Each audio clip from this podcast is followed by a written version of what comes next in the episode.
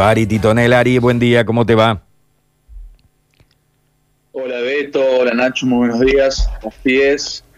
Acá, como se esperaba, los márgenes, en realidad no, se esperaban que los márgenes sean tan, tan acotados a nivel nacional, pero sí, como se esperaba, eh, la disputa por cada estado está siendo muy reñida y llegando en algunos al 94, 95%, nos encontramos con una diferencia por un lado en algunos estados a favor de, Biden y en otros a favor de Trump con diferencias que no superan los, los 100.000 votos, lo que hace que tengamos que esperar hasta último momento para saber quién será el futuro presidente. Eh, ¿Existen ambas posibilidades? Digo, porque Trump dijo, ya gané la elección, voy a ir a la corte, me están perpetrando un fraude. Distinto el estilo de Biden que dijo, creo que vamos por buen camino, podemos ganar la elección. Son dos estilos bien marcados, ¿no? Son dos estilos bien marcados y es algo que Trump ha deslizado inclusive antes de finalizar el conteo de votos eh, pero por lo pronto creo que restan aproximadamente más de 15 millones de votos por contar. Y como lo decíamos anteriormente, y también lo ha deslizado Barack Obama en su último video que ha sacado, estos los estados de lo que se denomina el cinturón de acero eh, van a ser determinantes, ¿no? Estamos hablando de, de Michigan, de Pensilvania y de Wisconsin, en los cuales por ejemplo, en el estado de Wisconsin la diferencia es de nada más que 10.000 votos para uno y otro candidato. Estamos hablando de una intención de voto que estaría teniendo Biden de 49,3 ante 49%. Y, y más allá de, los porcentajes acotados de, que, estamos viendo, es importante destacar eh, el nivel de polarización que, que está viviendo Estados Unidos y también la importancia, como decíamos anteriormente, Beto, del voto identitario, porque recordemos que Donald Trump, como o Estados Unidos, como todos los países del mundo, ha atravesado una pandemia con una recesión económica fuerte, con un desempleo que ha alcanzado los dos dígitos, el 14%, si bien se ha recuperado y ahora se encuentra aproximadamente en el 7%, digamos, una presidencia golpeada en estos últimos meses, también por casos vinculados a muertes de ciudadanos afro en manos de, la policía, pero que aún así eh, es muy competitivo y, como bien vos decís, podría llegar a ganar. Entonces, habla a la clara de la importancia que tiene el voto identitario en, Estados Unidos. Eh, Ari, desde que estamos siguiéndolo nosotros aquí en, la radio, bueno, no ha habido cambios en esto de 238 para Biden, 213 para Trump, pero ¿cuándo se estima que pueden comenzar a haber resultados más definitivos? ¿Cuánto más pueden llegar a esperar para que eh, la carga, digamos, de, resultados vaya ya dando un número casi final?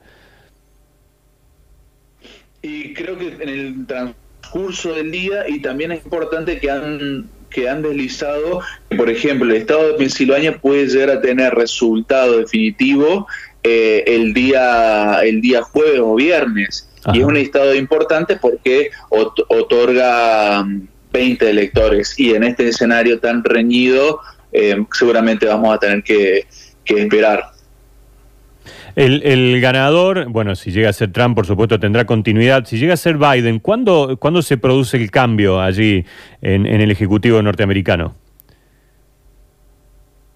Así es. Si, si gana Trump, eh, recordemos que la convención se realiza el 14 de, diciembre y el 20 de enero eh, asumiría nuevamente o revalidaría el, el título de presidente eh, Donald Trump. Mm. Ahora la, pregunta que, se hace en todo es si puede retener eh, el cargo o si se transformará eh, en el quinto presidente que no reelige en, los últimos 100 años. Creo que en este sentido es importante destacar que muchos avisoraron una ventaja que si bien el candidato demócrata tiene de tres, de tres y dos puntos, muchos avisoraban una, ventaja un poco mayor, hablaban de porcentajes superiores al 6, el 7%. ¿no?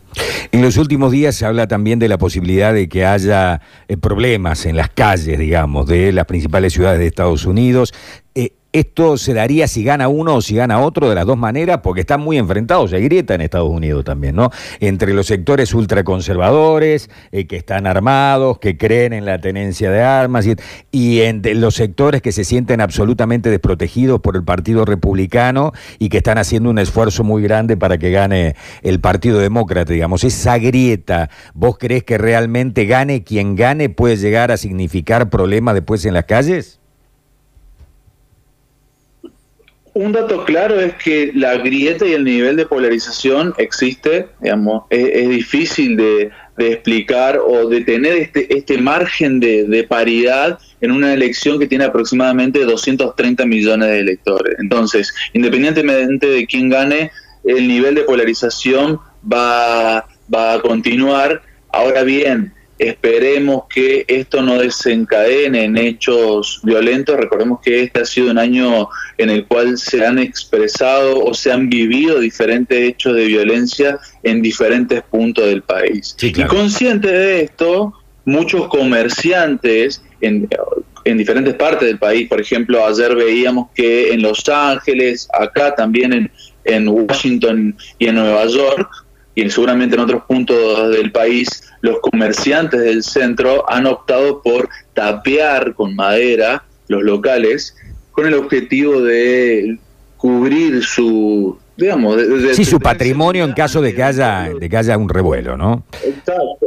Lamentablemente. Ahora sí te escucho. Sí sí totalmente el problema, claro, es que no las palabras del actual presidente diciendo me, perpetraron, quieren perpetrar un fraude, evidentemente no colaboran no con la paz social.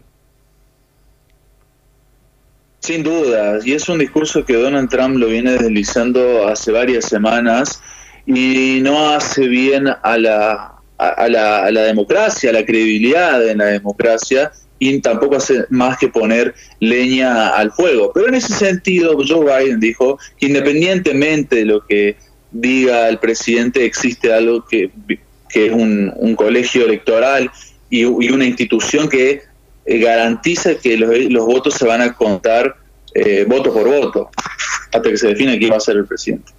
Eh, la última, Ari, eh, observaba por allí imágenes de los artistas eh, que, van hacia un lado, hacia otro, que se la juegan en estas elecciones. ¿Y cómo es eso? El, cierre de las campañas tienen grandes espectáculos. Por ejemplo, veía que, Lady Gaga estaba acompañando a Biden y demás. ¿Se, hace con ese formato alguna especie de show a la hora de, cerrar las campañas previas a las elecciones? Sí, sí, Nacho. Eh, acá no existe lo que se denomina la veda, entonces por lo pronto hemos visto inclusive ayer eh, que tanto Biden como Trump se han expresado en diferentes mitines inclusive, pero como bien vos mencionás, el acto de cierre fuerte lo han hecho en, en, en Pensilvania Joe Biden y en Wisconsin Donald Trump. En estos que mencionamos que van a ser clave los estados de cinturón de, acero, que por un lado Donald Trump hablando de que nosotros vamos a garantizar la continuidad de una actividad tan importante como es la actividad petrolera y Joe Biden una vez más teniendo que aclarar producto de un error que había tenido en el debate, diciendo de que él no iba a prohibir esa actividad, sino lo que consideraba importante regularla a largo plazo. Y en ambos actos más eh, en el acto de, Joe Biden han asistido varias figuras, entre ellas eh, Lady Gaga, que ha expresado un apoyo fuerte para el candidato demócrata. Ari, eh, te mandamos un abrazo muy grande, buen laburo y bueno, nos veremos a la vuelta o a lo mejor hacemos una segunda ronda, vamos a ver cuánto dura esto. A lo mejor hay otra salida mañana. Te mandamos un abrazo, gracias. ¿eh?